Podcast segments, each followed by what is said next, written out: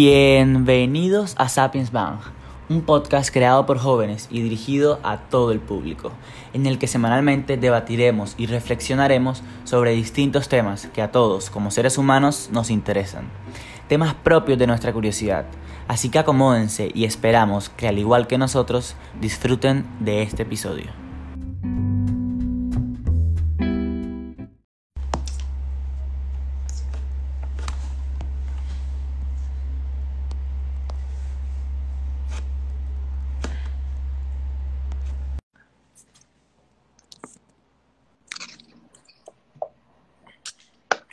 Listo, ya estamos. Bueno. Ahora sí, ¿cómo se escucha? ¿Cómo se escucha todo? Espero que ahora sí me puedan escuchar. ¿Qué tal? Ya creo que se escucha todo, entonces yo digo que no tenemos que, o sea, no, no perdamos más tiempo por lo que todo el tiempo que estuvimos la vez pasada ya y pues comenzamos acá. Eh, bienvenidos una sea, vez más a su podcast preferido. bueno, habla. No, pero, o sea, Sí se escucha bien. la introducción que vimos ahorita, porque... Sí, o sea, no se escucha. Tú nunca te escuchaste. que- Tú nunca te escuchaste, entonces como que, ajá, empezamos otra vez todo desde cero. Dale. Bienvenidos una vez más a su podcast preferido, Sapiens Bank. Ya saben, como todos los domingos estamos acá de 6 a 7 de la tarde. Hoy tuvimos una especie de problemas técnicos por allá en Twitch, entonces decidimos pasar por acá hasta Instagram para seguir, ustedes saben, con las ganas, con la actitud, todos los domingos aquí un poquito de, de curiosidad, de pensamiento, de todas las cosas. Hoy, con Samuel, eh, estamos empezando una serie en el podcast de episodios que se van a tratar sobre la mente. Eh, Sí, o sea, Samuel, Es como, vamos a seguir un hilo para que, para que sea más ordenado todo de ahora en adelante. Eh, eh, para empezar a hablar de la inteligencia, que es sobre lo que se va a tratar nuestra, nuestra serie de ahora en adelante, queremos empezar hoy a hablar sobre el cerebro y sobre su evolución.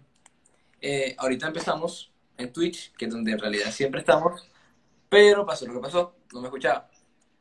Eh, a las nuevas personas, que me imagino que habrá más personas, bienvenidos a todos. Y, y sí, Luis, si quieres, empezamos. ok, listo. Antes de comenzar con el episodio de hoy, bueno, me imagino que se habrán dado cuenta los observadores que siempre hay tres cámaras, o por lo general más de tres.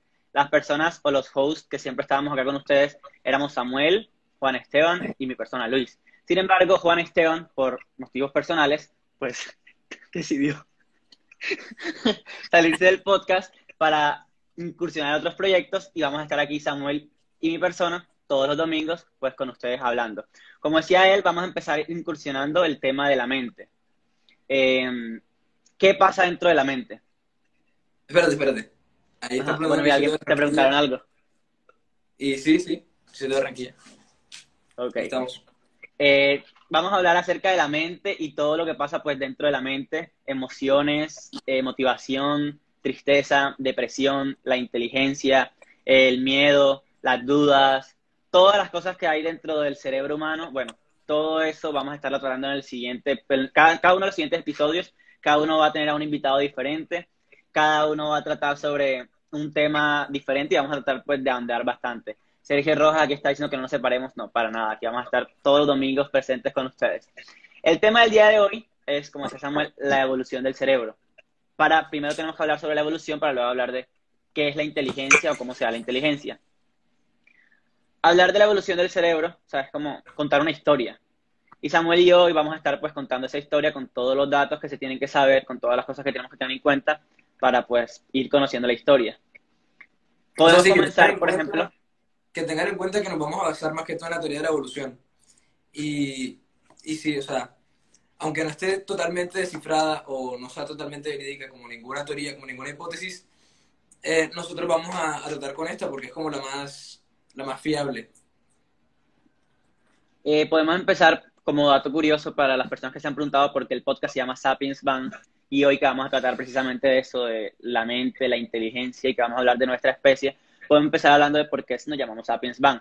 Bueno, Sapiens es una palabra que cogimos de la palabra Homo sapiens o Homo sapiens sapiens, que es nuestra especie de hombres. Homo es como hombre, homínido, y sapiens es sabio. Entonces, cogimos la palabra sabio y la juntamos con Bang, que viene de Big Bang. la gran explosión, que es la que, o sea, la opción, la teoría, como decía Samuel, no 100% comprobada, pero más fiable hasta ahora que tenemos sobre cómo se originó el universo. Entonces la juntamos y simboliza como una especie de explosión de la sabiduría o explosión de la especie del hombre sabio. Homo sapiens. o sea, todo esto va a ser a base de la curiosidad, del conocimiento. Eh, y sí, para que sepan.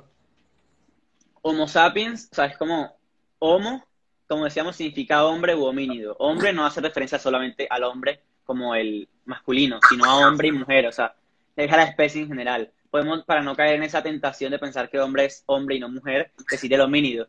Y el homínido sabio, el Homo sapiens. Esa es nuestra especie. Ustedes que nos están viendo son Homo sapiens. Samuel, bueno, Homo sapiens sapiens, como nos corrigió ahorita eh, Sergio en el podcast, que es el nombre completo.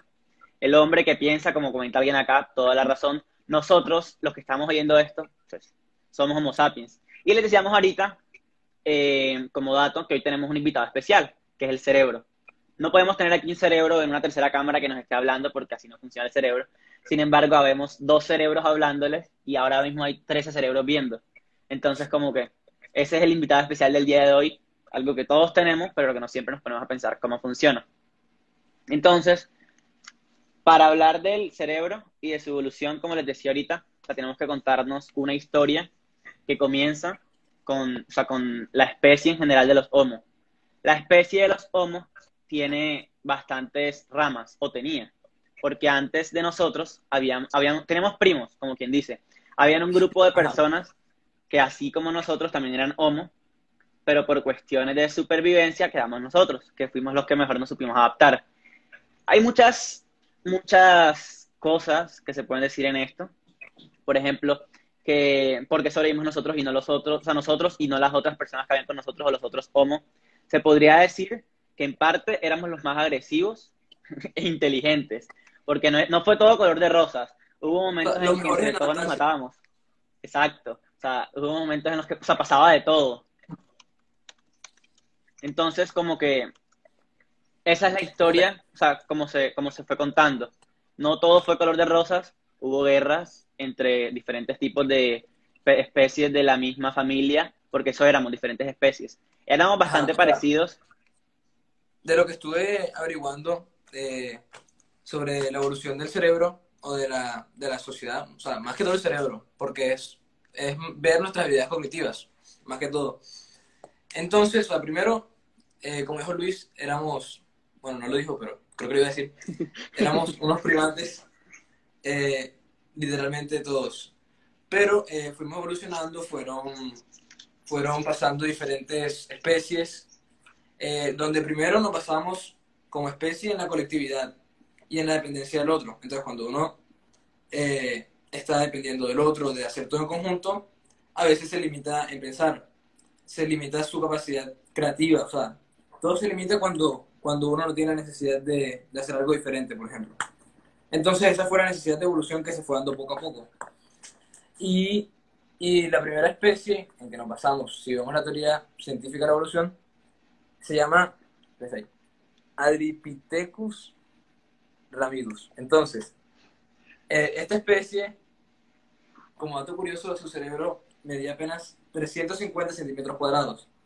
Eso, o sea, teniendo en cuenta el que es hoy en día y, Cúbicos. y, lo que fue, ajá, y lo que es para algunos animales, fue muy poquitos. Y ahí más adelante vamos a ir viendo cómo fue el cambio. Esa es la primera, como dijo Samuel. O sea, ese es el primer personaje de la historia, la primera persona a la que tenemos que hablar en toda esta guerra entre familias, nombres raros. O sea, porque lo que, lo que más, o sea, lo que más hay en esta historia son nombres raros. Que el Australopithecus, que el Homo sapiens, que el Homo erectus, o sea, una cantidad de nombres que la idea no es ponernos aquí a hablar de pronto de una teoría de la evolución con todos los nombres de cada uno y qué significaba cada uno, sino más bien centrarnos en el nuestro, que es el que sobrevivió. Y por algo sobrevivió, no fue como cuestión de porque sí. Por algo estamos aquí, supimos crear mejores sociedades. Bueno, Samuel decía que el cerebro del que él mencionó medía unos 300 centímetros cúbicos. El de las personas de hoy en día mide 1200, para que se haga una idea de lo pequeño que era el tamaño. O sea, hoy en día el cerebro que la mayoría tenemos acá, hay unos más grandes, unos más pequeños, medía 1200 centímetros cúbicos. O sea, o sea, el de nosotros ahora mismo mide 1200, o sea, es un tamaño bastante diferente si se ponen a compararlo de pronto con el que estaba, con el que estaba diciendo Samuel. 1200 centímetros cúbicos estaban ahí. O sea, las personas al comienzo no éramos inteligentes. Los 1200 estaban ahí.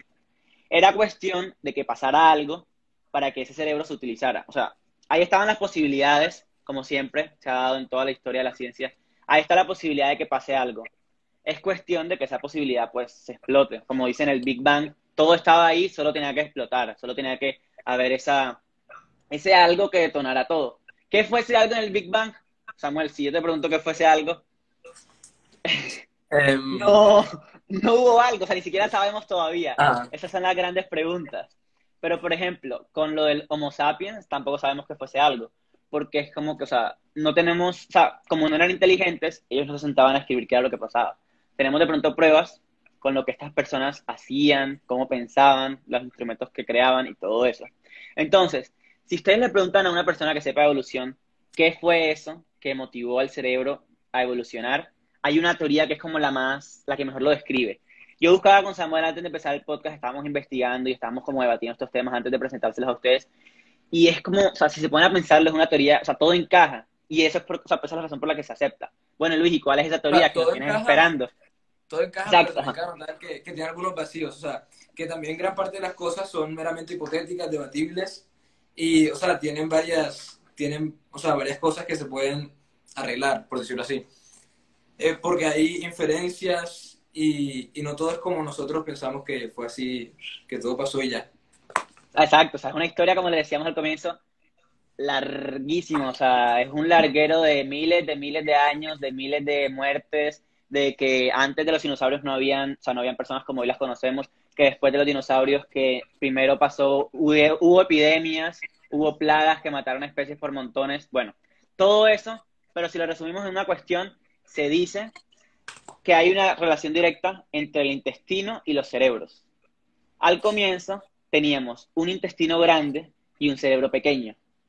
¿Por qué el intestino grande? Mira, no conocíamos el fuego, no conocíamos el fuego ah, o sea, no conocíamos el fuego, el fuego fue una cosa más importante de las que vamos a hablar más adelante. No conocemos el fuego, por lo tanto nos tenemos que comer la comida. O sea, el fuego estaba ahí, pero no lo dominábamos, es la cuestión. Teníamos que comernos la carne como cruda. Comer carne cruda, por ejemplo, les pregunto a los que están acá, o sea, todos somos conscientes de que la carne después de preparar, la contextura cambia, es mucho más blanda.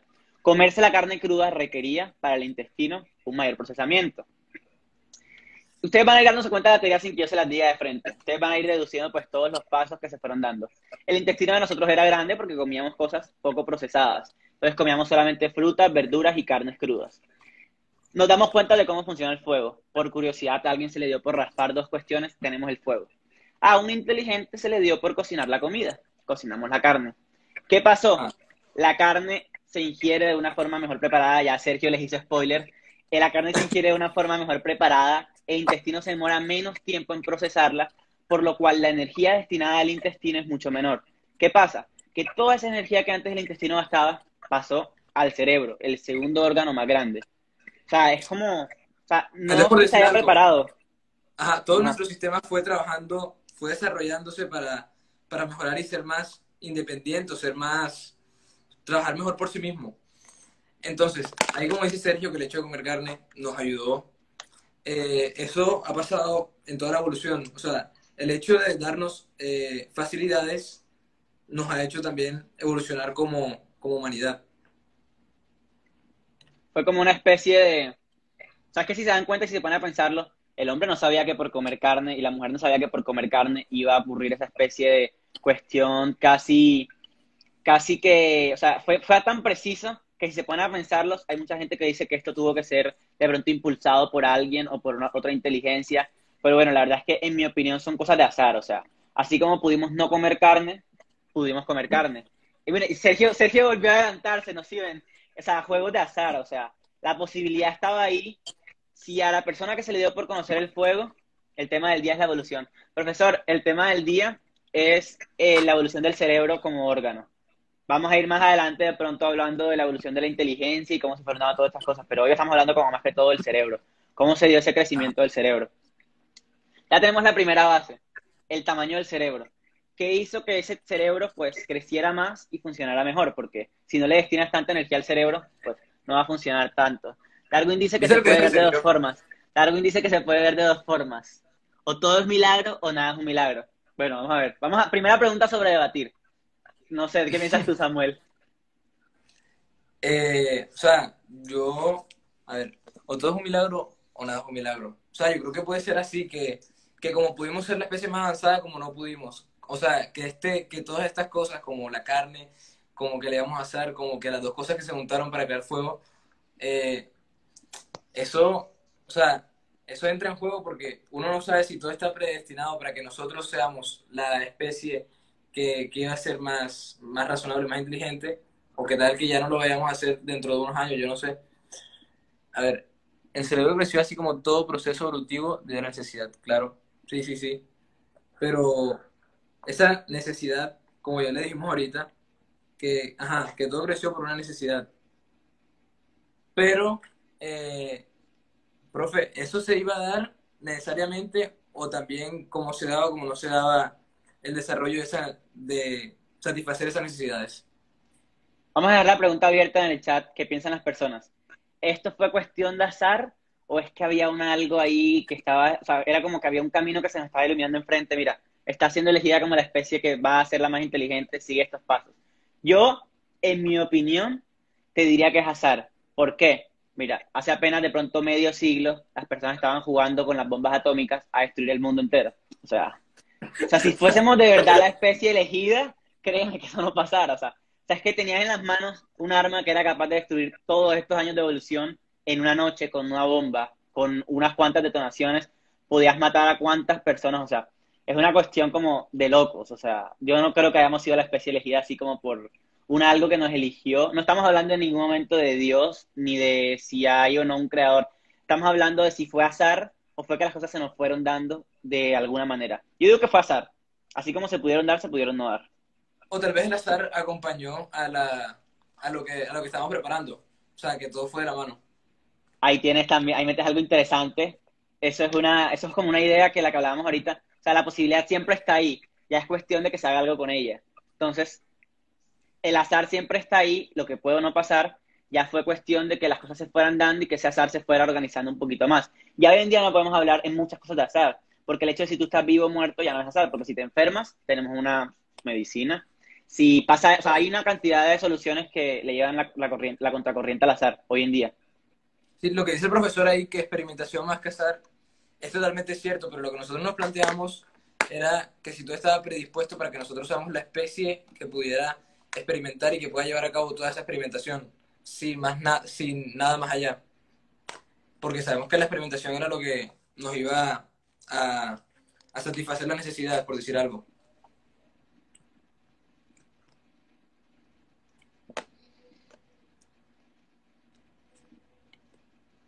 Bueno, mira, hablando, Sí, sí, sí, sí, sí. Hablando, estaba, eh, un momento en el que hubo lag, después me puse como, como a, procesar lo que estabas diciendo.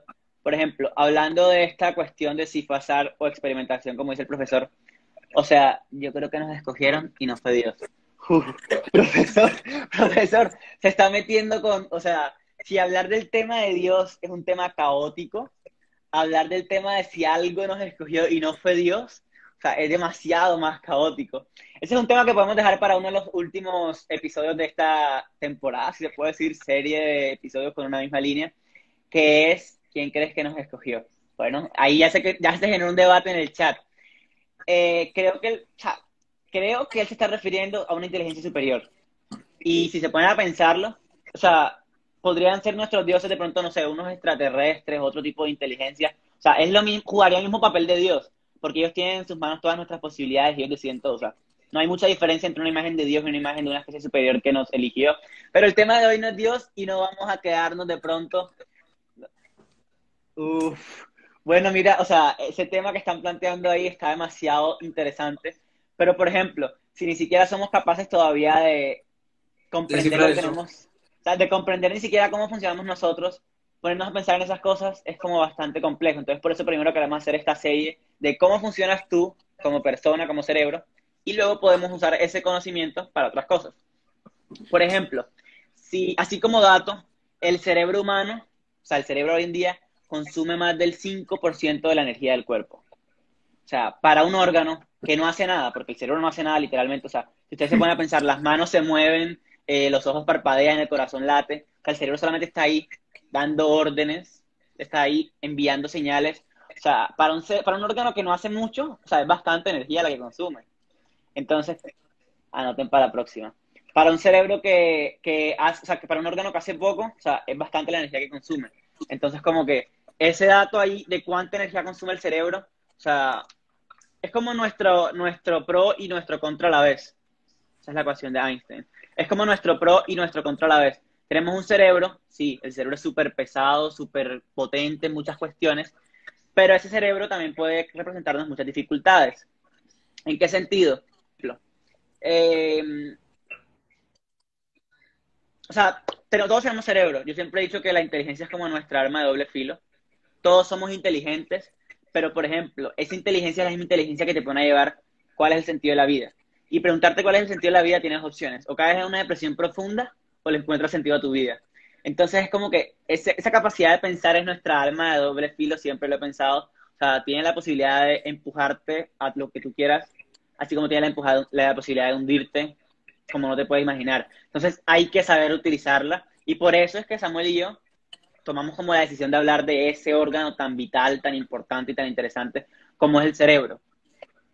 O sea, sí, hablar de la inteligencia como tal, de saber cómo, cómo, funcionamos, sí, la capacidad de racionar, de razonar también es muy importante. O sea, básicamente la vitalidad. Este es el próximo episodio. Sí, la inteligencia. ¿Qué es razonar? lo dejamos ahí, no vamos a andar en esa cuestión porque apenas estamos viendo, apenas estamos tocando el órgano que nos hace razonar, ni siquiera sabemos qué pasa adentro todavía. Es como que bueno, vamos a dejar la cuestión del razonamiento para el siguiente episodio y no solamente el razonamiento natural, porque si se ponen a pensarlo, si pensar es interpretar, ya hay máquinas que piensan. o sea, sí, sí, sí, sí. O sea, ya sabemos que el capítulo que viene es un poquito más que la inteligencia nada más. Ajá, o sea, ahí se los dejamos. Así que vamos a seguir de pronto avanzando, Samuel, con la cuestión del, del, cerebro. Por ponerte un ejemplo, yo te hago una pregunta así como en tu opinión. ¿Qué crees tú que puede hacer el cerebro? O sea, dentro de sus capacidades. O sea, ¿qué, qué opinas tú que puede hacer? Y así como para todas las personas que nos están viendo, ¿qué creen ustedes que puede hacer el cerebro?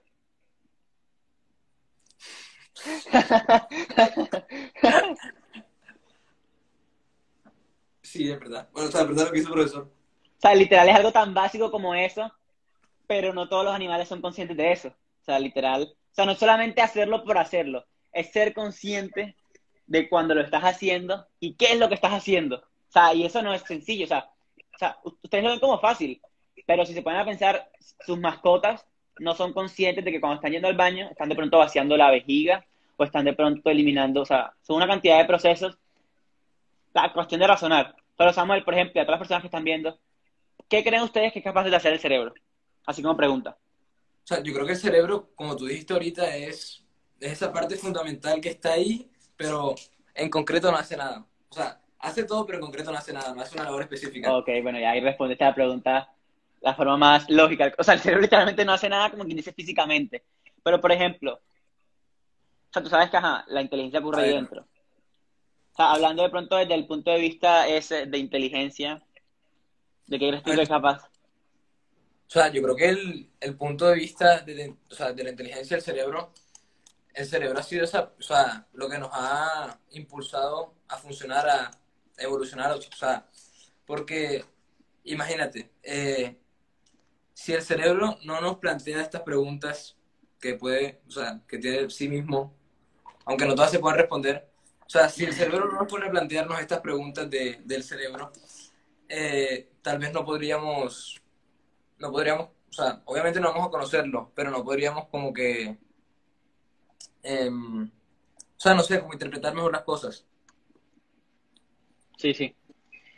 Yo, por ejemplo, si me preguntas para qué sirve el cerebro, ya tú respondiste una parte, obviamente, para nada, como quien dice físicamente, el cerebro no hace lo, o sea, el cerebro comparado con los riñones, por ejemplo, hace, hace, hace poco. O sea, hablando de cosas así notorias, ya lo que ocurre adentro es una especie de magia que dejamos para otro episodio. Pero, por ejemplo, si tú me preguntas dentro de las capacidades que tiene, ¿qué puede hacer? Yo te respondería sencillamente todo. O sea, el cerebro es capaz de todo. ¿Por qué? Porque, por ejemplo, no sé, que ya estaba escuchando a alguien decir una forma de motivación. Es como, por ejemplo, te pones a pensar, la gente que creó el avión, o sea, la idea del avión primero aparece en el cerebro, o sea, antes de verse materializada físicamente. la gente que primero tuvo la idea de avión, lo primero que te van a decir, loco, o sea, eso no se puede, o sea, ni siquiera, o sea, de cosas tenemos los carros para andar en ruedas, para que vamos a estar volando como los pájaros, loco.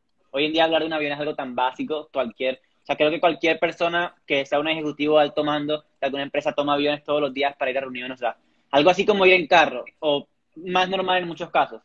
Ahora, ¿cómo pasa eso? Por ejemplo, primero nace la idea acá. Y digo que cualquier idea que sea capaz de nacer acá es porque es posible.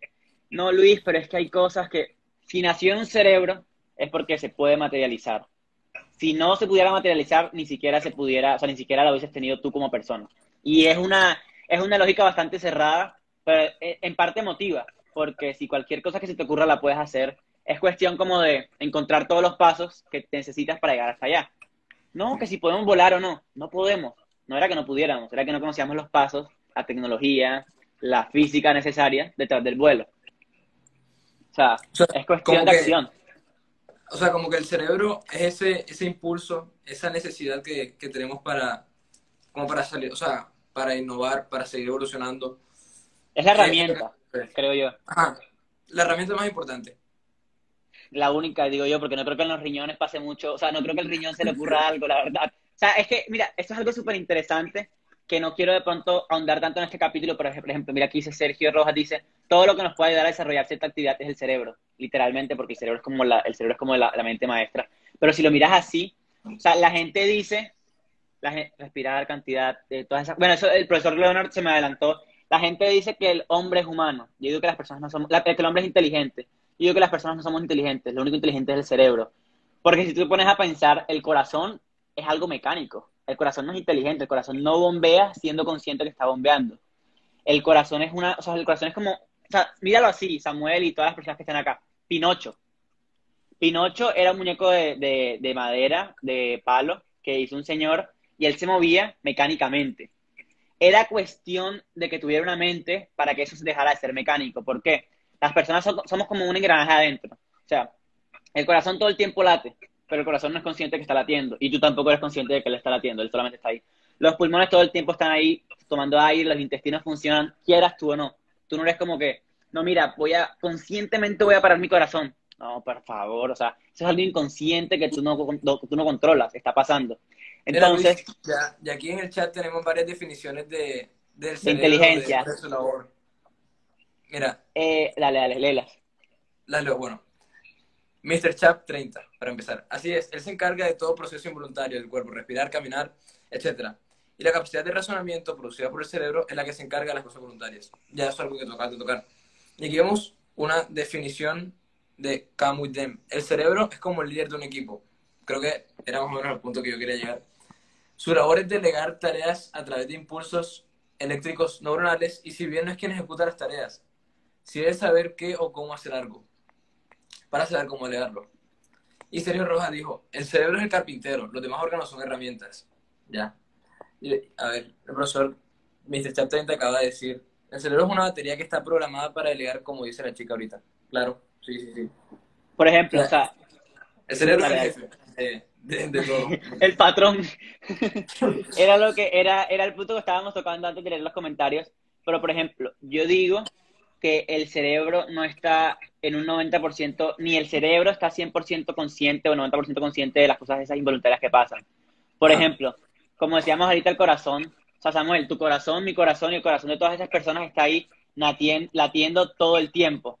O sea, quieras o no quieras, está latiendo. Y no es como que si tú, o sea, no es como que tú le vas a decir al cerebro, deja al corazón, deja de latir, y no, mira, dejó de latir, se murió. No, esa cuestión no funciona así. O sea, eso es un proceso mecánico, diría yo, y por eso digo que las personas somos máquinas. Somos máquinas de carne, que es otra cosa, pero somos máquinas. ¿Qué pasa? Cuando el corazón y el cuerpo se quedan sin la energía suficiente o se desgasta, se apaga. Por eso era que íbamos al grano en el que estaban tocando ellos más arriba. El cuerpo es una máquina, en mi opinión, el cuerpo como tal. Excluyamos el cerebro. El cuerpo es una máquina que funciona, como decía Camila, eh, no, no, Camila, eh, dice Cam with them, no, mentira. Ella es María Paula. Como decía María Paula, es, un, es una máquina es una, o sea, una máquina mecánica, suena raro, pero sí, porque si es máquina es mecánica. Pero detrás de esa máquina hay algo que es capaz de mover voluntariamente, como decía el profesor, eh, el profesor Leonard. O sea, el cuerpo se encarga involuntariamente de los procesos mecánicos, como decía el profesor ahorita, el corazón, todas esas cuestiones. Ya está el cerebro ahí, que es lo voluntario, que es lo que te va a decir, por ejemplo, muévete ponte triste. No es un ponte triste, es más bien estamos tristes, porque el cerebro es consciente de sí mismo. Entonces, yo aquí diría que las personas somos máquinas dominadas por un solito órgano inteligente, el resto son mecánicos. El cerebro es el único órgano inteligente, el resto son órganos mecánicos. Y si saltamos otra vez los comentarios, no sé Samuel si los quieres leer. Sí, yo lo estoy leyendo aquí. Eh, primero, sobre la primera pregunta que hizo Sergio Rojas, eh, yo creo que el cerebro también vamos a seguir hablando sobre toda esta serie, sobre toda esta temporada nueva que, que viene. Eh, porque la pregunta es, de este tema sale otro debate. Ya que si el cerebro es todo, entonces, ¿qué nos define? ¿Qué nos define? Ajá. O sea, pero ¿qué como, como un órgano o qué como especie? Yo digo que lo único, o sea, yo digo, yo por ejemplo, no sé de las personas, pero por ejemplo, yo digo que si tú sacas el cerebro humano y lo sincronizas con una máquina, una máquina artificial, mecánica, de metal, o sea, un robot, como quien dice, va a funcionar. Yo digo que lo que no puedes hacer hasta el momento, ojo, hasta el momento, con los pocos conocimientos que se tienen de pronto, con la poca avance tecnológico que hay, es crear como tal un cerebro que funcione de la misma manera que el nuestro. Y ya esto lo dejamos, como decía, para el otro episodio. Pero, por ejemplo, Samuel, tú eres partícipe de la inteligencia artificial y las personas que están oyendo, no sé si creen que es posible o no.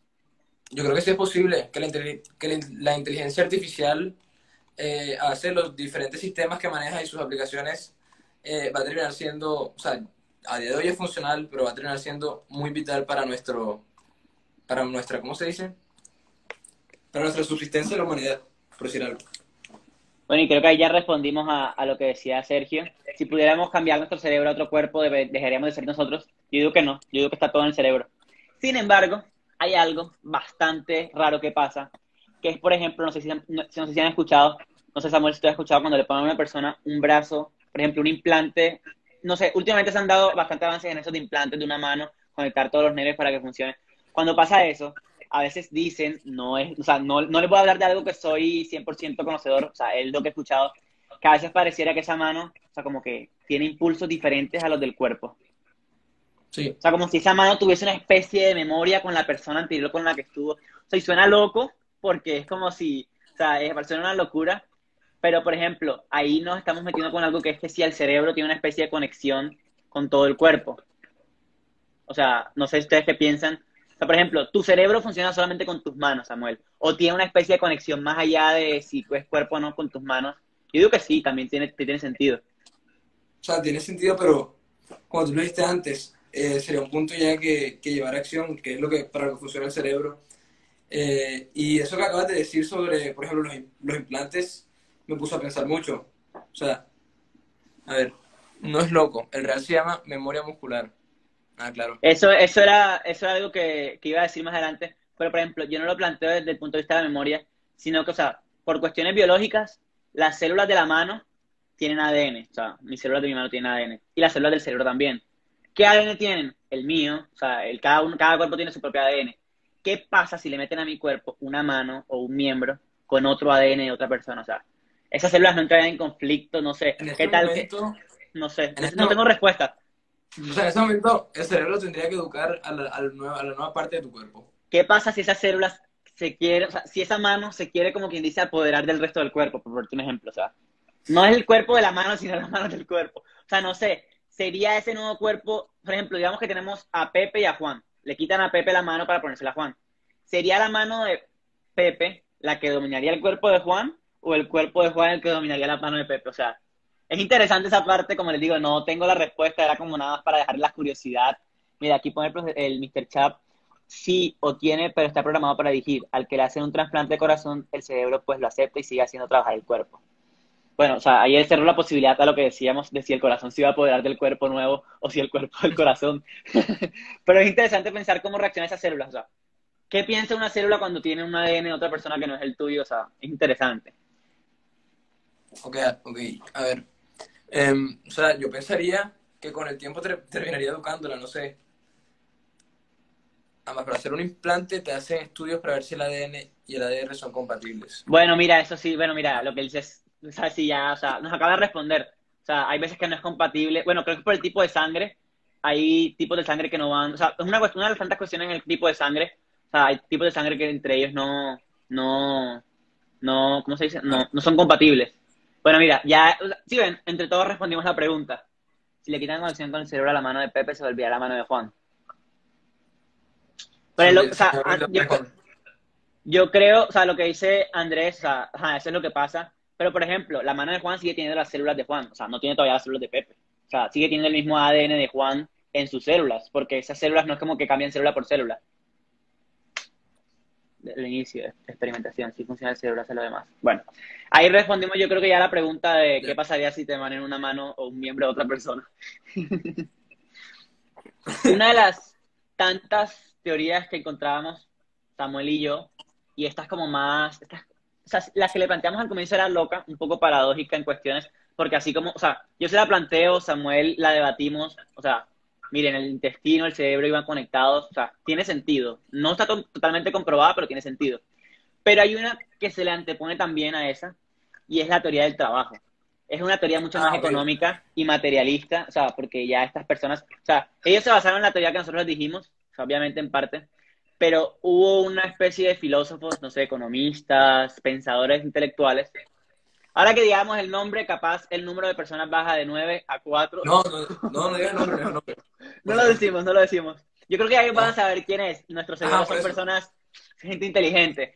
Bueno, mira, el tipo proponía, bueno, mira, era compañero de un, mira, es complicado, imagínate un cambio de cerebro en un cuerpo de sexo opuesto, dejas de ser tú. Yo digo que sí, a lo que dices tú, porque más allá del cerebro, y esto, esto es inteligencia, mira, el tema es demasiado interesante el de la inteligencia, o sea, el cerebro dentro de tanta carne tiene, planteaba Freud, por ejemplo, un yo, un ello y un super yo, el subconsciente. Eso no es algo material, o sea, tú no tienes aquí, mira, que si te abrimos el cerebro, aquí está tu, aquí está el yo, aquí está, el, o sea, no, eso es algo, o sea, algo inconsciente, algo mental, ideas. Yo digo que si te ponen un cerebro de hombre en un cuerpo de mujer, tu imagen, tu autoimagen como hombre sigue siendo hombre. Y por eso, eso de las personas trans género, no sé qué pasa en el cerebro de las personas transgéneros, pero ya dicen, yo me siento identificado como mujer, no como hombre. Y yo no soy quien para decirle lo que pasa dentro de su cerebro. Y tú no sabes si a esa persona, o sea, literalmente es como lo plantean, o sea, si tú lo piensas desde tu, o sea, porque es que yo digo que esto es algo súper interesante, porque de pronto, antes de estar bien, entonces tú te das de pronto un género. Y esta vida lo que pasó fue que naciste en el género opuesto, entonces tú tienes todavía tu autoimagen. Ah, metiéndonos con temas de estas, o sea, temas así muy, muy, tú tienes una autoimagen ya prefi, o sea, ya lista de que eres hombre, entonces ahora naciste mujer y no te sientes mujer. Bueno, como les digo, por ejemplo, en mi caso, yo nací como hombre y me siento hombre. Sin embargo, si un hombre me dice, yo nací como hombre y me siento mujer, yo no sé cómo piensa esa persona, cómo se siente para yo decirle, oye, mira, estás loco. Como tanta gente dice, eso es una enfermedad mental sea, no, o sea, tú no sabes qué está pasando, cómo se siente, como decía Sergio ahora, o sea, esa persona para poder decir qué es lo que siente. Así que si es su cuerpo y su vida, pues cada quien puede hacer lo que quiera. Es la teoría que aquí tanto defendemos. O sea, aquí creo que Samuel y yo defendemos siempre esa teoría. No, que piensas de tal tema, no. O sea, con tal de que no le hagas daño a nadie, es tu vida, es tu cuerpo, pues haz lo que quieras. Sin embargo, en la medida que seamos libres, todo, todo está bien y, y ajá y el respeto esté presente ahí, siempre está bien. Pero, bueno, es complicado, como dice Sergio, toda la razón. por eso te digo. por, o sea, por eso te digo, o sea, tú no sabes cómo se siente de pronto una persona que se siente identificada con otra cosa, con otro género, con otro sexo. No, hay una diferencia entre género y sexo que de pronto en otro tema, en otro podcast podemos hablar. Pero tú no sabes cómo se siente de pronto. No, mira, yo nací siendo hombre físicamente hablando, pero me siento mujer, o viceversa. Hay gente que, o sea, ese, es el argumento que piensan las personas que se cambian de órganos. Entonces, como le decía Sergio, si meten un cerebro hombre en el cuerpo de mujer, ¿qué va a pasar? Yo digo que tu autoimagen como hombre sigue siendo de hombre. Te tocaría adaptarte. Sergio, y tú que llevas activo en este, en este podcast hoy, ¿tú qué crees que pase? ¿Verdad? Oye, tú, tú preguntaste. También responde también. Responde también, ¿qué crees tú que pasa si meten el cerebro de un hombre en el cuerpo de una mujer o viceversa?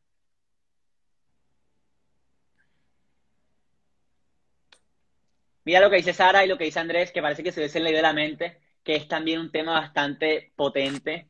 Cuando damos en biología en sexto grado, vemos que el hombre y la mujer tienen una cierta cantidad de cromosomas. Bueno, sabemos que los últimos dos, que son XX o XY, determinan si es hombre o mujer genéticamente hablando.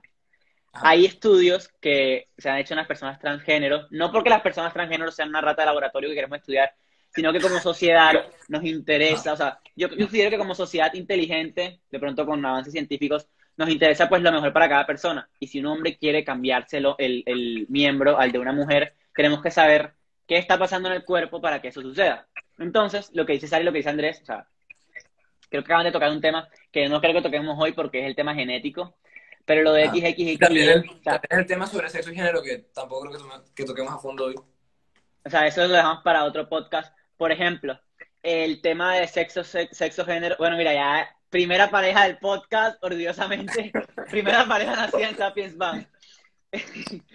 mira, eh, lo que dice Sara es que lo que dice, lo que dice Sara y lo que, dice, lo que dijo Andrés, o sea, hay hombres que nacen físicamente como hombres, pero hormonalmente con más hormonas de mujer.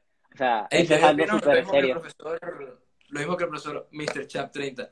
Eh, yo creo que es algo más psicológico que físico. O sea, eso, pero, o sea, pero, Samuel, eso es lo que estábamos defendiendo y llegaron esta Sara y ya nos, ya nos metió genética. La genética no es psicología, la genética está en cada una de tus células, cada línea de tu ADN tiene tu línea, tu línea genética.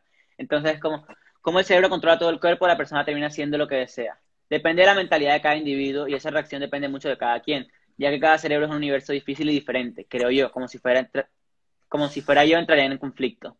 El tema de hormonas es complicado. Las mujeres con síndrome de ovario poliquístico son andrógenas por sus hormonas, pero no afecta su percepción de sí mismas. Bueno, ya sabemos uno de los próximos temas después de tocar el tema del cerebro. Podemos ir bajando en el cuerpo, literal. Primero el cerebro, luego cómo funcionan todos los órganos de esta parte y cómo funciona la parte motora. No sé, ¿qué opinan ustedes? O podemos ir tocando temas así psicológicos, ir saltando en líneas de temas. Para estos temas tenemos que hacer nosotros, Samuel y yo, prepararnos y veo que ustedes, los que están ahí viéndonos, saben bastante. Entonces, como que todas las personas que quieran participar hablando de este tipo de temas que ya les dijimos que son los que, o sea, ya les planteamos cuáles son los temas que van a seguir en el podcast, la mente, el cerebro, la inteligencia, todas esas cuestiones. Todos los que quieran participar tocando alguno de estos temas. No, mira, Luis, Samuel, eh, nosotros, yo quiero hablar acerca, por ejemplo, de la, de la autopercepción o de la motivación o del inconsciente, que es un tema bastante bastante interesante, o del consciente y el inconsciente. Todo el que quiera escribir, ustedes saben ahí, arroba sapiensbank-bajo, y nosotros vamos ahí teniendo en cuenta cada domingo. Ya para otro domingo tenemos sonido, se los prometo. Ya para el otro domingo en Twitch tenemos sonido. y, y, también decirle a, a Sergio Rojas que gracias por la respuesta, que, que también estoy de acuerdo con, con, lo que dijo, que entraría en conflicto, que es un tema muy complicado. Y pues sí, muchas gracias. Bueno, hablando del cerebro, creo que hemos tocado gran parte ya. Bueno, nunca mencionamos la teoría del trabajo. No, eh, nos saltamos. Falta. O sea, todavía falta parte. Creo que por, por tiempo vamos a tener que comprimir un poco la información porque tenemos bastante información extensa. Literalmente encontramos en nuestra investigación solamente un, solamente un libro se trataba acerca del hecho de si los intestinos o no habían afectado al hecho de la inteligencia. Solamente un libro. Y tenemos pues todo eso anotado acá. Entonces como que hablar de todos estos temas en un solo podcast de 40, 45 minutos, una hora, pues e, es, cuestión de compresión de muchos temas. Por ejemplo, la teoría del trabajo. No les voy a decir quién la planteó, pero les voy a decir al mejor amigo, para ver si ustedes saben. el mejor amigo. porque no puedes, no puedes censurarle el conocimiento, porque estamos, nosotros, somos, nosotros, somos, un podcast que, que incita al conocimiento, no que lo censura. El mejor amigo era Angels. Frederick Angels. No sé ya ustedes si conocen al mejor amigo. Ya. Esos eran, eran llavecitas, eran panas del conocimiento.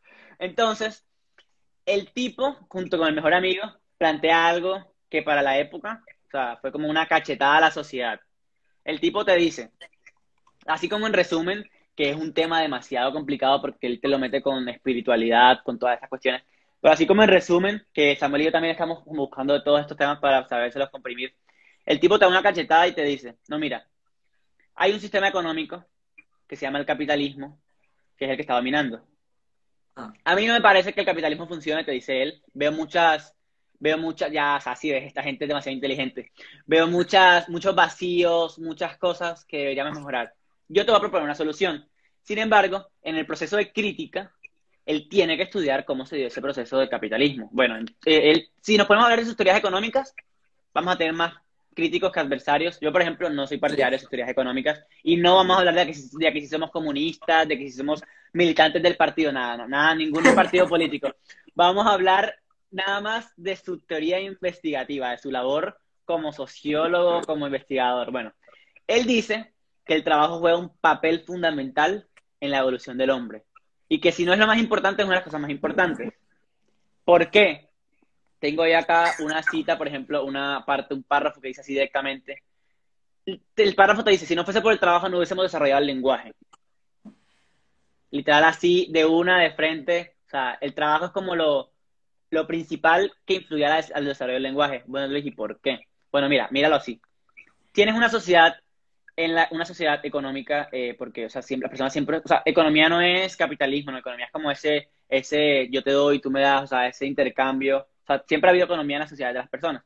Entonces, tienes una sociedad primitiva en la que no hay todavía ningún tipo de, ningún tipo de base económica, en la que las personas se dan cuenta de que para sobrevivir les va mejor en conjunto que por separado. O sea, eh, para sobrevivir en una sociedad te va mejor acompañado de otras personas que solo, en muchos casos, no en todos los casos.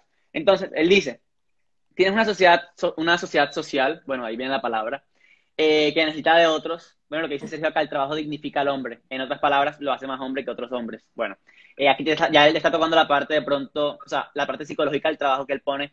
El hombre pone su espíritu sobre la materia o la materia sobre el hombre. Bueno, esto ya son otras cuestiones más complejas, difíciles. Eh, estos libros nadie los entiende cuando los leen. Entonces, como que, bueno, ya hablar de esto sería como investigar mucho más de lo poquito que sabemos.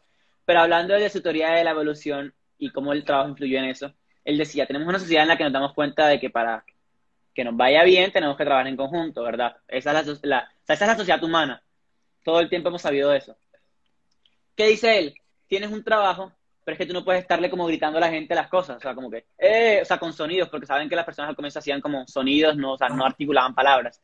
Él dice que la garganta del hombre ya estaba, o sea, como desarrollada, como quien dice, para poder ir como evolucionando. O sea, es que la teoría tiene más vacíos que cosas, pero igual se las queremos decir. La teoría dice como que, la teoría dice, eh, aquí está, pero los dejo porque tengo que hacer cosas. Listo, Andrés, esperamos verte el próximo domingo que vamos a hablar de la inteligencia. Y si algún día quieres participar, ya sabes, nos escribes. Pero, por ejemplo, el, el, el, tipo plantea, la garganta del hombre ya estaba lista para, o sea, como le decía, ya la posibilidad estaba, así como el cerebro. Era cuestión de que se planteara la necesidad de tener que hablar para poder hablar. Ya, o sea, él te lo dice así ya tú tenías aquí la posibilidad de hablar. Era cuestión de que tuvieras una necesidad de hacerlo para que lo pudieras hacer. Entonces tienes una sociedad en la que hay agricultura y todas esas cuestiones. ¿Cómo es más fácil que tú le digas a una persona cosas?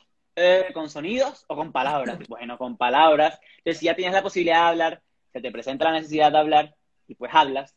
Yo digo que no pasa así. la verdad es que mi opinión es muy, muy materialista de su parte, porque como decíamos ahorita, o sea, tuvieron que pasar muchas cosas, tuvimos que comer carne, como decíamos, tuvimos que darnos cuenta de esa... Eso también lo podemos hablar en un episodio de Samuel. El lenguaje. O sea, cómo se, desarrolló el cómo se desarrolló el lenguaje.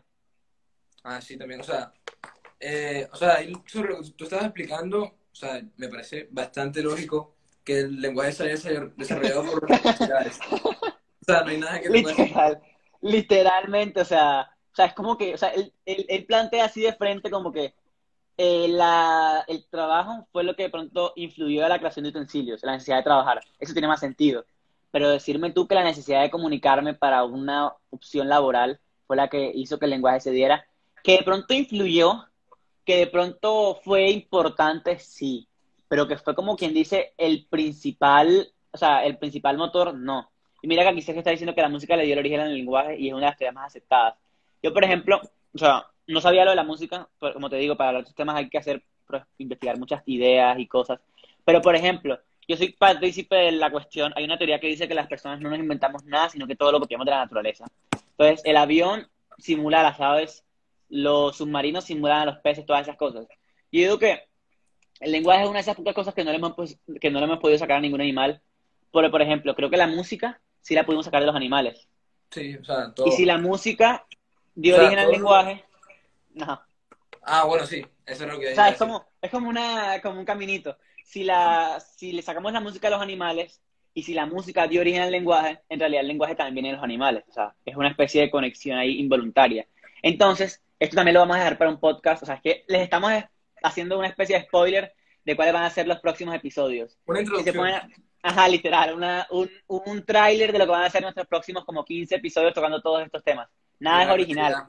La, creatividad también va a ser uno de los tantos. O sea, es que la creatividad es un tema demasiado interesante por, por todo. O sea, no vamos a entrar en mucho detalle. Pero, por ejemplo, si te pones a pensar lo que decíamos, lo que decíamos ahora, desde el punto de vista de que todo lo sacamos de la naturaleza, entonces, míralo así. Eh, las personas no sabíamos nadar, no sabían volar, no sabíamos hablar ni cantar, pero el pájaro sabía cantar, el pez sabía nadar y el pájaro sabía volar. ¿Cómo, ¿Qué hicimos nosotros? Crear máquinas que simularan esas cosas. Entonces las personas somos como en esencia una especie de especie que se basó en todo el resto de animales. Literal, o sea, ¿de quiénes comemos? De ellos. Y nuestra dieta tiene que ser balanceada. Nuestra única diferenciación es la razón. Eh, ¿Qué hicimos? Eso, ahí está, literal. O sea, acabamos de describir a una persona. Ajá, sí, nuestra capacidad, nuestra capacidad eh, de desarrollar habilidades. O sea, gracias a la necesidad más que todo también.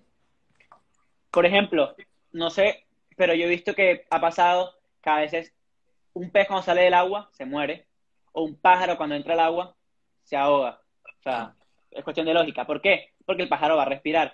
Pero si ustedes pues, se ponen a pensar, el pájaro también respira, o sea, como quien dice, el, el pez es el que respira diferente, el pájaro también respira como, las, como los demás animales. O sea, ¿por qué no pasó por la mente del pájaro crear una máquina?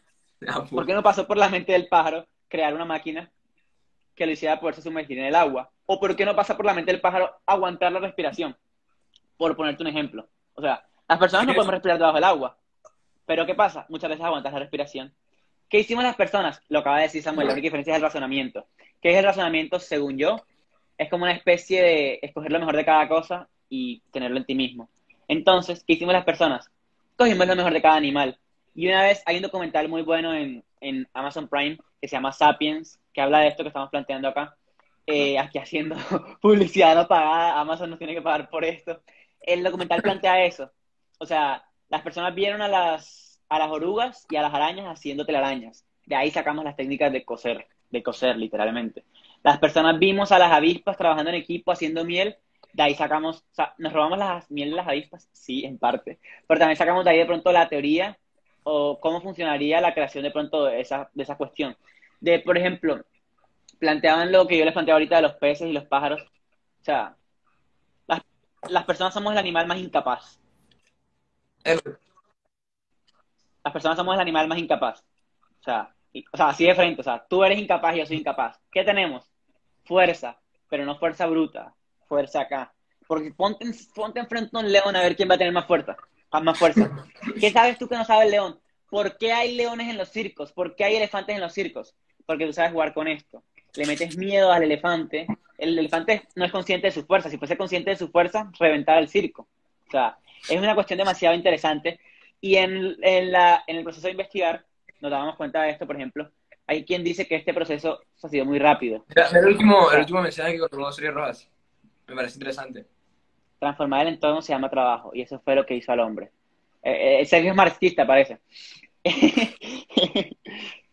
eh, mira, es lo que, o sea, lo que dice, o sea, literalmente lo que dice, o sea, lo que acaba de hacer, o sea, es como que empezamos a transformar la naturaleza a nuestra conveniencia y pues se creó el mundo como lo conocemos. Y creamos un mundo a nuestra preferencia. El mundo se ha creado, si te pones a pensar, el mundo se ha creado a nuestra conveniencia. Los carros, todas esas cosas es porque las necesitamos nosotros nunca y muy pocas veces creamos cosas para otros animales o con otros bienes. Ya hemos visto que la naturaleza está empezando a... creamos es, con un fin... Exacto. Eso te iba a decir. Ya el planeta está empezando a tener crisis, entonces, ¿qué hacemos? Empezamos, jaja, mamerto, hágame el favor. No, no, no, eres marxista desde el punto de vista filosófico, no económico. Eh, aunque esos temas es debatible, la filosofía es economía, la economía es filosofía, bueno, eso se deja para otro podcast, podcast de economía. Primero, por ejemplo, eh, lo que decías tú ahora, Samuel, si el medio ambiente empezó a fallecer, ¿qué hacemos? Creamos máquinas, que es lo que sabemos hacer para ayudar a los animales. No para ayudarlos, sino para ayudarnos en el último instante a nosotros mismos, porque si sabemos que si ellos se mueren, nosotros morimos. O sea, es una cuestión bastante egoísta y podemos plantear eso. ¿Qué es lo que motiva, o sea, qué es lo que motiva al hombre a hacer cosas? Porque si lo que motiva al hombre a hacer algo es, por ejemplo, ese fin egoísta, o sea, no somos tan humanos como no somos tan humanos como creemos, porque siempre utilizas a alguien sea un poquito más humano, es como ser más sentimental, ser más empático. Pero si somos así de egoístas, no somos tan humanos. O habría que reconsiderar lo que es ser humano. Pero.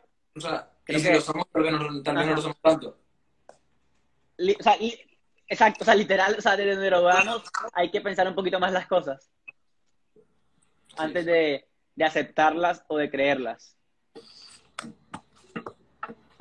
Bueno, el tema del cerebro, creo que lo hemos, o sea, de las teorías de qué fue lo que hizo que el cerebro se evolucionara de esta manera, creo que lo hemos sabido abordar. Por ejemplo, ya como para finalizar esta cuestión, o sea, los homo teníamos cerebro, homo, ya sabemos homo sapiens, Oh, para los chistosos, literal, Eh, ya sabemos, tenemos la, tenían la capacidad del cerebro. ¿Qué pasó? Había otros homos, porque como decía Samuel ahorita, el nombre que mencionó al comienzo ya ni me acuerdo, yo no sé qué, Ramirus, Ramirtecus, no sé qué. Bueno, él también tenía capacidad de ser inteligente. ¿Qué pasó? ¿Qué hizo que hoy en día solo hay Homo sapiens, no hay ninguno de los otros Homo? ¿Qué hicimos nosotros para que esas personas dejaran de desaparecer? Bueno, hay muchas teorías, pero es para otra oportunidad. Ah, lo del humanismo, sí. Sí, bastante lo que acaba de decir Sergio. Le doy 4.9 estrellas a ese comentario para un próximo episodio. ¿Cómo, cómo, cómo? cómo? Eh. Le, le doy 4.9 estrellas porque hay un 0.1%. Por, 0.1%. O sea, porque si son, o sea, si son hipócritas, están siendo humanos. Porque la capacidad del o sea, la característica del humano es ser hipócrita. Entonces también entras como en conflicto. Pero ya como decía él, lo dejamos para otro episodio. Por ejemplo, Ah. Samuel, ¿tú te imaginas que en el mundo todavía hubiese otro tipo de humanos? Tipo, o sea, hubiesen otros humanos. Por ejemplo, cuando yo buscaba las características, había unos rubios altos, de ojos claros, que medían dos metros. Había otros enanos que medían como un metro, gorditos, morenitos. Había unos narizones, uno nariz fileña, había unos ojos claros. O sea, si se pone a pensar los ojos claros, hoy en día, ay, qué lindo el ojo claro y el cabello mono. Bueno, el cabello mono y el ojo claro tiene razones. Por ejemplo, o sea, la cantidad de sol que recibes era la que determinaba, pues, creo que se llama melatonina, el color de la piel. Todo eso va determinado con características que se dieron antes. Hoy en día que la gente es un poco vanidosa, cree que tener ojos claros es lindo, pero en realidad, o sea, ojos claros son como una especie de resultado de cosas que se vienen dando. Pero, por ejemplo, ¿tú te imaginas que en el mundo hubiese otras especies de humanos? O sea, o sea no sé, sería como bastante extraño. Como que dos especies pre- predominantes. Ajá. Humanos y... el- Bueno, no lo sé. O sea, si a día de hoy solo somos humanos y ya entramos en conflicto y ya nos matamos entre sí, no sé. si hay Literalmente. Y ahí es donde va la idea que yo quería entrelazar. O sea, quería que alguien dijera esa cosa de que si ya somos humanos y nos matamos, imagínate si otros humanos. Hay una teoría súper aceptada. O sea, es la teoría más. Y ya lo dijeron, ya lo dijeron acá. Ya lo dijeron acá. Hay una teoría súper aceptada que dice que lo que pasó en el pasado entre los otros humanos y nosotros no fue una especie de paz o de que ellos murieron por evolución.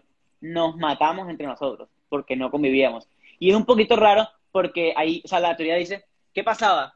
Que habían en América un tipo de hombres y en Asia otro tipo de hombres. Entonces, cuando los de Asia fueron a América por primera vez, se encontraron con gente diferente. ¿En qué aspectos eran diferentes? Eh, estas personas se apareaban diferente, olían diferente. O sea, si te das cuenta los olores, o sea, es como los perros, cuando un perro huele a otro perro, o sea, es algo parecido. Entonces, se apareaban diferente, olían diferente y tenían métodos de, de, o sea, de, de como que de organización diferentes. ¿Qué pasó? A mí no me agrada cómo piensa él, y esa es una característica que siempre hemos tenido las personas como en la cabeza, tanto nuestros antepasados como hoy en día, como las otras especies. Entre ellos dos, a mí no me agrada cómo piensa él y este no me agrada cómo piensa este. ¿Qué vamos a hacer? Guerra. Aquí Ya, lo, que dice, ya- lo que dice ya Sergio. Sí, Sergio, Sergio se nos adelanta. Hubo una guerra entre Homo y los neandertales. Los neandertales eran más fuertes, pero los Homos eran más astutos. Y lo único que nos hizo como Homo sapiens sapiens sobrevivir fue la capacidad de organización. Somos la única especie capaz de juntar a más de, no sé, 5 millones de personas en una sola cosa. Y Luis, ¿dónde están juntadas esas personas? Luis, eh, bueno, quedan Ajá. un minuto para que se acabe este, el tiempo de este en vivo. No, bueno, yo creo que va a tocar quedar con, yo creo que va a tocar quedar con la intriga hasta el otro domingo para ver, o sea, yo creo que el de hoy terminó. La idea del día de hoy, ¿cuál era? Hablar acerca de, o sea, de cómo se dio la- el crecimiento del cerebro. Y creo que terminar con la idea que íbamos terminando, o sea, como que es bastante imp- importante. Y esto ya más inteligencia, o sea, que ya esto lo podemos mencionar el próximo sábado. Como conclusión, diría yo, bueno, miren, ahora tienen una primera razón para entrar el otro domingo. Seguir este interesante debate. Y seguir este interesante debate ya en Twitch con más, con mejor sonido que Samuel si se escuche. En- eso que dijo Sara, voy a tomarles más capturas, trabajar en equipo y planificación. Así que, como conclusión, ya saben que aparecemos en Twitch, en TikTok, en Ya, YouTube, en Instagram, como arroba sapiensbank guion bajo. O sea, en todas las redes sociales que se puedan imaginar que están de moda. Bueno, O sea, salimos en como TikTok, en Instagram. Exacto. En TikTok ven el debate completo. En Twitch ven eh, cortos interesantes de partes de debates. Así que, antes de que se corte, gracias por haber participado. Entonces, Les mandamos un fuerte abrazo. Gracias a todos por quedarse y también gracias a los que participaron por hacer este podcast más ameno. Y espero hayan pasado un buen rato. Ya. Un saludo especial a Mr. Chap y a Sergio, que estuvieron desde los primeros minutos hasta los últimos participando.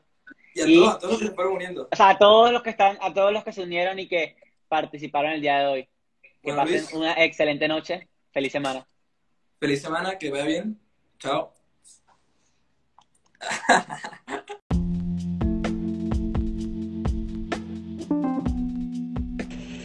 Muchas gracias por habernos acompañado en el tema de hoy. Esperamos hayas al igual que nosotros aprendido.